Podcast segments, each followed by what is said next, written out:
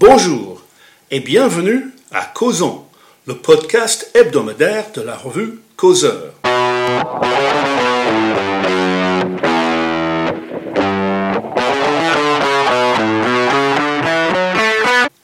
Cette semaine, je suis là avec Martin Pimentel. Bonjour Martin.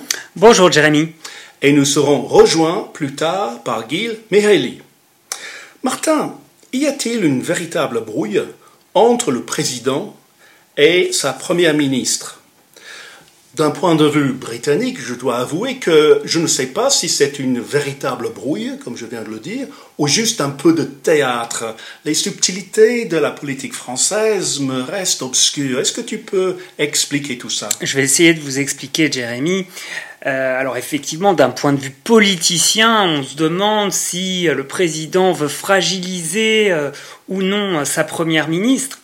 J'ai euh, à côté de moi la une du Monde datée du 1er juin, euh, qui, suite aux propos d'Elisabeth Borne sur le Rassemblement national, indique que la Première ministre aurait subi, je cite, un camouflet, lequel, je cite toujours, troublerait le gouvernement. Rien que ça. Nos journalistes ne savent plus quoi écrire pour vendre du papier. Quoi, le Rassemblement national, on ne peut plus dire que c'est le parti des fachos Scandale dans toute la bonne presse qui fait mine de ne pas comprendre ce fameux recadrage euh, d'Emmanuel Macron à Elisabeth Borne. À lire tous nos éditorialistes euh, ou à les écouter sur les ondes, en effet, Elisabeth Borne serait terriblement fragilisée. Le président Macron l'aurait sèchement recadré, c'est le verbe qu'ils emploient tous. L'objet de la discorde, au sein du couple exécutif, il s'agit de l'appréciation personnelle de Madame Borne et de Monsieur Macron sur le Rassemblement national et surtout sur la façon de le combattre politiquement, alors que Marine Le Pen fêtait ce jeudi 1er juin les 5 ans du mouvement dont elle a euh, changé le nom. Alors il faut revenir, cher Jérémy, un petit peu en arrière, Dimanche dernier, invité de Frédéric Aziza sur la radio communautaire Radio J, donc le Premier ministre, dont le père était rescapé des camps de la mort, euh, avait affirmé que le RN était un parti héritier de Pétain. Cela a fortement déplu au président de la République, ce que chacun euh, sait désormais, il estime vraisemblablement que c'est une argumentation contre-productive et il l'aurait donc fait savoir à l'intéressé mardi au palais de l'Élysée où se tient chaque semaine notre Conseil des ministres. Selon Emmanuel Macron, ce n'est pas la bonne stratégie politique euh, à adopter pour les progressistes pour contrer le parti dirigé par Jordan Bardella. Et en effet, il est maintenant difficile de faire croire aux 13 millions de Français qui ont voté pour Marine Le Pen qu'ils sont des fascistes. Alors qu'est-ce que le président aurait dit? Il aurait dit euh, qu'il faut décrédibiliser le RN plutôt que d'user de postures morales lors de, donc de la, la mise au point à l'Élysée. Donc depuis, il y a une polémique euh, médiatique, et pour tenter d'apaiser ce qui nous est présenté comme une terrible mésentente entre le président de la République et le Premier ministre, eh bien, euh, le président a de nouveau précisé ses propos hier soir depuis la Slovaquie.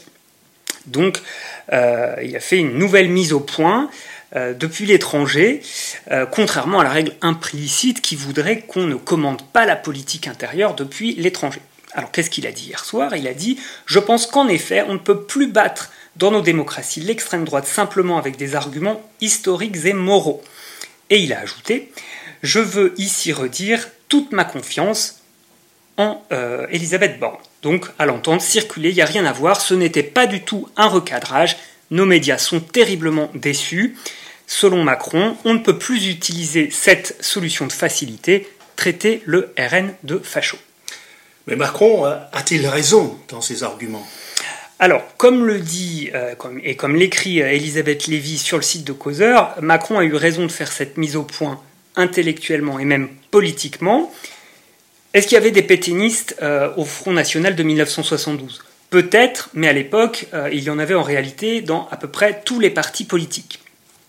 Et euh, ce n'est pas parce qu'il y avait des nostalgiques de Vichy chez Jean-Marie Le Pen que le parti actuel de Marine Le Pen est héritier du nazisme ou du pétainisme. De plus, il faut quand même rappeler que Marine Le Pen a rompu avec son père après une interview d'Henri Varol en avril 2015. Donc dire que Marine Le Pen c'est la même que son père aujourd'hui, c'est franchement déplacé.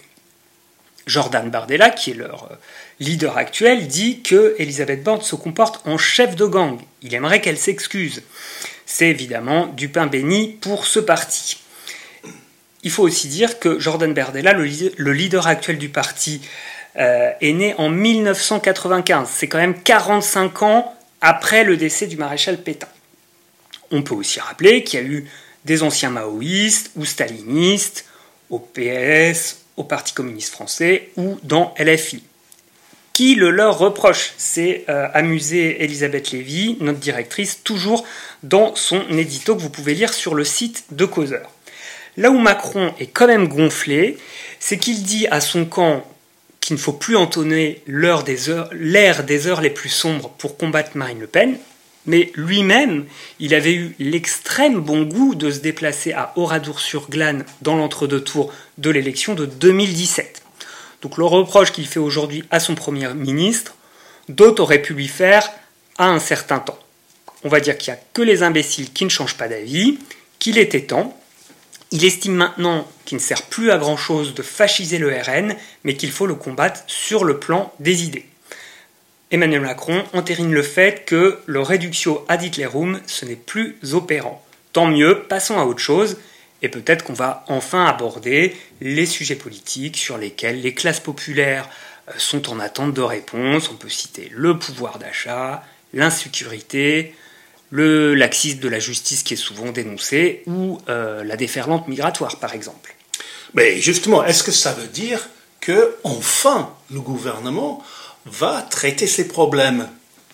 Alors, euh, souhaitons-le, mais en fait, c'est pas forcément gagné parce que je me repenche sur euh, mon journal que j'avais en main tout à l'heure, et si je regarde dans les pages intérieures du Monde, quotidien qui se délecte et ne soutient pas franchement en réalité ce revirement de Macron dans la façon de combattre le RN, eh ben, dans les pages intérieures, on peut lire que des ministres interrogés appuient en réalité la position traditionnelle qu'avait défendue Madame Borne sur Radio J. Ainsi, Éric Dupont-Moretti et même Bruno Le Maire, interrogés, affirment que elle a historiquement raison d'avoir dit cela. Merci Martin. Je commence à voir un peu plus clair dans ce monde obscur de la politique française. J'avoue que, en écoutant M. Macron euh, à Bratislava, j'ai pensé à une figure de rhétorique qui s'appelle la prétérition, parfois la paralypse. C'est une figure par laquelle on feint de ne pas vouloir dire ce que néanmoins on dit très clairement et parfois même avec force. M. Macron a dit Je veux ici lui redire toute ma confiance en parlant de Mme Borne, en ajoutant Quand j'ai des choses à dire au Premier ministre depuis six ans, je le dis dans un colloque singulier dont rien ne sort. C'est-à-dire que il dit à haute voix qu'il n'est pas en train de recadrer Mme Borne, et en même temps, il la recadre de manière très très claire. Alors quand on pense à tout ce drame cruel par lequel Marine Le Pen a mis la distance entre son Rassemblement national et le Front national de son père, on peut dire que à côté, c'est bien peu de choses que le petit drame cruel par lequel Emmanuel Macron met la distance entre lui et Madame Borne. Merci Martin.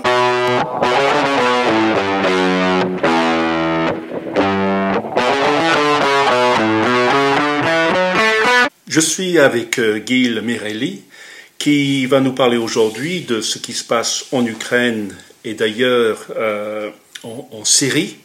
Euh, Gil, d'abord, on a beaucoup parlé cette semaine de ces attaques apparemment un peu mystérieuses, entre guillemets, de Moscou par des drones.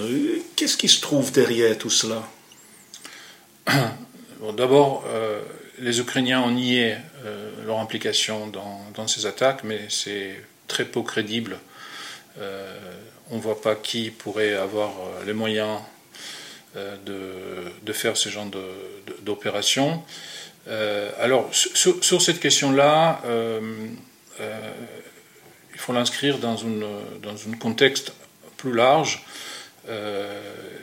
Les, les, Russes mènent une campagne campagne de, de, frappe dans le profondeur contre, contre l'Ukraine depuis euh, six mois, depuis la, la, chute de la perte de Kherson. Euh, c'est une campagne euh, qui est relativement efficace. la semaine dernière, on a appris qu'ils ont touché probablement une base d'opération aérienne, c'est-à-dire c'est pas une base normal parce que les Ukrainiens font fonctionner l'armée de l'air de, base euh, improvisée et qui ne cesse de bouger. Donc il paraît que les Russes ont, frappé une telle euh, base d'opération. Il y avait cinq aéronefs, qui étaient soit détruits, soit, soit endommagés, ce qui est beaucoup pour l'armée de l'air ukrainienne qui a quelques dizaines d'appareils. Donc au-delà de ce qu'on voit et ce qu'on entend, c'est-à-dire le, frappe euh, sur les villes et la réussite assez importante, non négligeable, des Ukrainiens à protéger leur, euh, leur ciel et à abattre à la fois des drones euh, et des, missiles, de, de croisière et de temps en temps aussi de, missiles balistiques, on voit que la campagne russe a des effets. Euh, et donc les, Ukrainiens, avec leurs moyens assez limités malgré tout, essayent d'équilibrer la chose euh, et ils essayent aussi de profiter de, failles côté russe, notamment euh, probablement les tensions au sein de l'élite. on voit que le patron de Wagner a des relations assez compliquées avec le chef d'état-major Gerasimov, avec Shoigu, le ministère de la Défense, avec les gens de la Défense. Pour le moment, euh, et ça fait très longtemps, Poutine laisse faire. Euh, probablement, ça reflète une véritable guerre des clans. Et les, Ukrainiens, avec des moyens relativement limités, euh, comme par exemple cette, cette, raid d'une unité russe de l'armée ukrainienne euh, dans la région de Belgrade, ou euh, les attaques de, de, drones contre, contre Moscou, contre le Kremlin il y a 15 jours.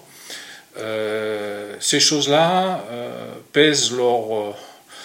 donc, on, on leur, leur, leur vaut leur pesant pas un, TNT, mais un titre de journaux et une conversation de rue en, Russie. Et probablement ça a un impact qui est plus difficile à, évaluer que l'impact d'un missile sur un immeuble, mais qui est quand même pas négligeable, voire mm. même plus destructeur que le, dégât physique d'une frappe euh, aérienne ou de frappe de missile. Est-ce qu'il y a un lien entre euh, cette attaque et la fameuse contre-offensive ukrainienne qu'on annonce euh, depuis très longtemps maintenant, qu'on attend d'un moment à l'autre, qui a peut-être commencé, mais on ne le sait pas encore. Qu'est-ce qu'il en est? Depuis le début de la guerre, euh, nous avons d'un côté le côté russe, d'un côté beaucoup, beaucoup de moyens, de l'autre côté très peu de sophistication, gestion désastreuse et surtout un manque terrible d'imagination. Euh, de l'autre côté, on n'a pas beaucoup de moyens, on a des moyens plus sophistiqués, on a beaucoup de créativité. Euh, et surtout, on a beaucoup d'innovation. Et ce que, ce que les Ukrainiens essayent de faire, c'est de fabriquer une surprise. Tandis que quand on regarde la carte, euh, et j'imagine que les Russes ont une idée, euh, devraient avoir une idée plutôt claire des moyens dont disposent les, Ukrainiens. C'est difficile de cacher euh, des dizaines et des dizaines de chars, des camps d'entraînement, de manœuvres, même si peut-être les Russes ne savent pas exactement qui se trouve où à chaque moment. Ils ont une idée assez bonne d'où se trouvent les grandes unités de manœuvre. Mm-hmm. Donc, si euh, les Ukrainiens souhaitent quand même surprendre les Russes, il faut fabriquer les conditions d'une surprise. Et donc tout ce que font les Ukrainiens s'inscrit dans une, intention globale de ne cesser de, déconcerter les Russes, les surprendre, euh, d'essayer de leur sortir de, l'équilibre. Et donc ça commence par de, moyens relativement simples, c'est-à-dire une force de, quelques compagnies d'infanterie qui a fait cette raid euh, dont il y avait question il y a 15 jours dans la région de Belograd. Ce sont des moyens négligeables. Quelques blindés, quelques, quelques tout-terrain, peut-être 40, 50, 60, 80 soldats. Euh, c'est rien du tout. Mhm.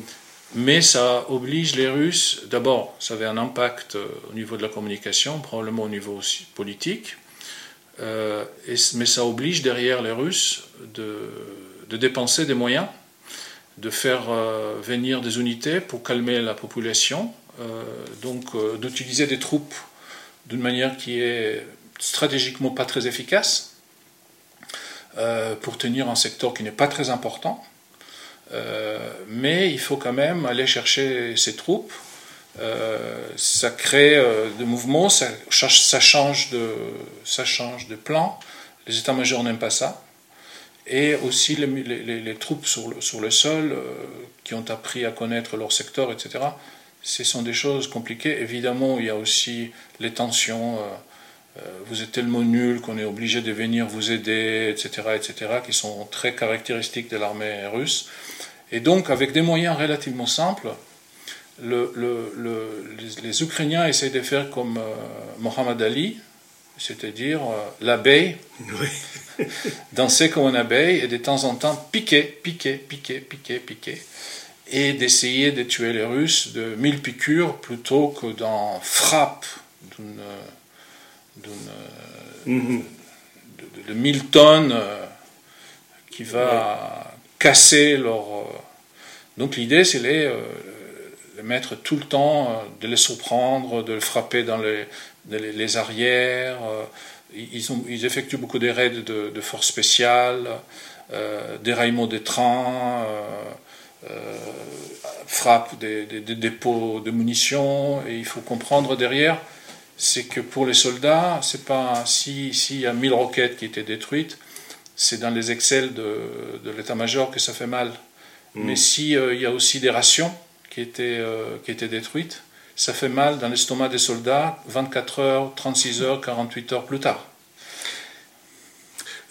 La, Russie, la Russie de Poutine peut aujourd'hui célébrer une sorte de victoire sur une autre scène, parce qu'elle elle a toujours soutenu le leader syrien, et aujourd'hui euh, Bachar al-Assad est redevenu un homme fréquentable apparemment. Euh, Comment cela s'est passé et quelles sont les conséquences Alors c'est parfaitement vrai, c'est-à-dire euh, après 10-11 ans dans le rôle de paria, euh, Bachar el-Assad euh, est en train d'être réintégré au, sein de, système arabe, donc la Ligue arabe officiellement, mais on voit très bien comment l'Arabie saoudite essaye de mettre derrière 10-12 ans de, guerre civile et tout ce qui s'est passé là-bas, euh, et d'essayer de, de, de, faire C'était le, le, buzzword il, il, y a 7 ou 8 ans d'être en sorte de disruptif, d'être l'acteur disruptif mm-hmm. des jeux diplomatiques et géopolitiques. Euh, les faits sur le terrain sont que euh, Bachar el-Assad est toujours debout, toujours à la tête d'à peu près 30% euh, de territoire euh, de, euh, de Syrie de 2010, qu'il ne contrôle pas toutes les ressources en gaz et en pétrole, qu'il contrôle certains ports, mais qu'il a des forces russes, qu'il a des Iraniens, euh, dont il est l'obligé, Et donc même sur la, la, Syrie, la Syrie, Syrie d'Assad, la petite Syrie, il n'est pas maître, il n'est pas maître chez lui. et on, sait aussi que pour pour survivre, puisque c'est difficile d'avoir des, des, recettes de, de, de taxes et d'impôts sur un pays qui est en ruine, avec une population dont la moitié euh, est déplacée ou réfugiée, mmh. euh, avec une économie euh, anéantie, des infrastructures détruites, etc. Euh, donc pour, pour gagner de l'argent, c'est les trafics et surtout la fabrication de, de, de drogues de, de, synthèse. Et donc on peut dire que Assad est aujourd'hui à la tête d'un narco-État euh, et que il se comporte comme euh, le chef euh, d'un cartel, euh, comme en Amérique latine, c'est-à-dire qu'il y a beaucoup d'attributs étatiques, mais il y a aussi beaucoup de... Les frontières sont floues, il n'y a pas vraiment de lois, les rapports avec la population, ce pas des rapports des citoyens en gouvernement, mais plutôt des rapports des suzerains à des vassaux ou à un niveau plus bas, des, des sujets euh, avec une force euh, arbitraire euh, qui, donne qui, qui, leur, prend aussitôt derrière. donc en fait la Syrie est aujourd'hui une sorte de, narco-État dirigé par une famille cartel avec beaucoup d'attributs étatiques, notamment au niveau international. Ils ont un drapeau, ils ont des ambassades, mais c'est parce qu'ils l'ont hérité. Mais concrètement, c'est un narco-État dirigé par un cartel. Et on voit ailleurs, même par rapport à l'Europe, que ces genres d'entités euh, peuvent avoir beaucoup de succès, euh, même dans la durée. Et quelle va être la, la, réaction de la superpuissance américaine à ce qui se passe? Alors les Américains euh, ne savent pas euh, exactement quoi faire. Tout d'abord, euh, on peut dire que même si ce ne sont pas les résultats qu'ils souhaitaient, euh, ils ont pris ces risques-là quand la décision a été prise de ne pas intervenir. Donc aujourd'hui, euh, il y a ceux qui disent que c'était une grave erreur et pointent vers ce qui semble être la victoire d'Assad et la victoire de Poutine derrière comme la preuve. Le problème, c'est que dans la tête d'Obama et des ceux qui ont décidé en 2012-2013 de ne pas s'engager et après en 2014-15 de laisser les Russes s'engager. Le problème, c'est que eux, ils ne peuvent pas montrer que ça aurait pu devenir Irak, ça, ça aurait pu devenir euh, l'Afghanistan. Donc, quand on prend ce genre de décision de ne pas agir, il est impossible de montrer après ce qu'ils ont épargné aux Américains.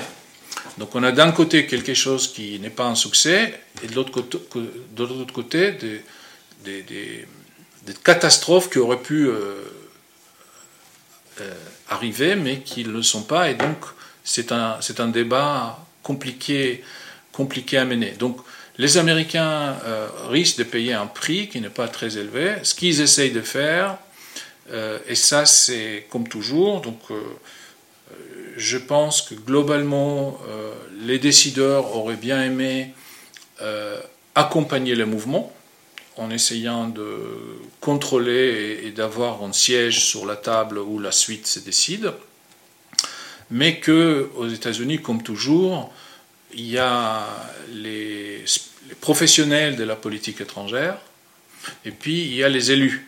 Mmh. Et donc aujourd'hui, euh, pour les décideurs, le sujet n'est pas suffisamment important pour passer outre les gens qui écoutent les, les, les, les votants. Et donc, euh, ce qu'on voit, c'est des séries de lois, euh, Caesar Law et euh, en loi qui doit empêcher toute normalisation avec les régimes d'Assad, donc la, politique euh, étrangère américaine en Syrie dans le mois, l'année à venir, va être déterminée par des séries de, par, les par le, cap, sur le Capitole, c'est-à-dire le Sénat et les congrès, la Chambre des représentants. Et donc, euh, ça va être essentiellement une série des, sanctions, y compris contre ceux, contre tiers, c'est-à-dire pour empêcher même des sociétés enregistrées dans des pays arabes ou autres de, faire quoi que ce soit avec la Syrie, avec, évidemment, puisqu'il y a l'exception de, de, l'aide humanitaire, qu'est-ce que c'est que l'aide humanitaire? Si j'envoie un groupe électrogène, c'est pour euh, l'infirmerie ou c'est pour... Euh, voilà, donc on commence, on s'engage sur un chemin qui est la porte ouverte euh, à la corruption, à l'ambiguïté. évidemment, Assad et, les cartels autour de lui personnellement, ils vont euh, vont pas être touchés. Et c'est toute l'ambiguïté et toute, la complexité de cette arme euh, assez imprécise et compliquée qui est les sanctions. Mais les Américains s'engagent dans des sanctions, continuité de, la continuité des, sanctions contre euh, Merci Guy. Merci à tout le monde et à la semaine prochaine sur Causons, le podcast hebdomadaire de la revue Causeur.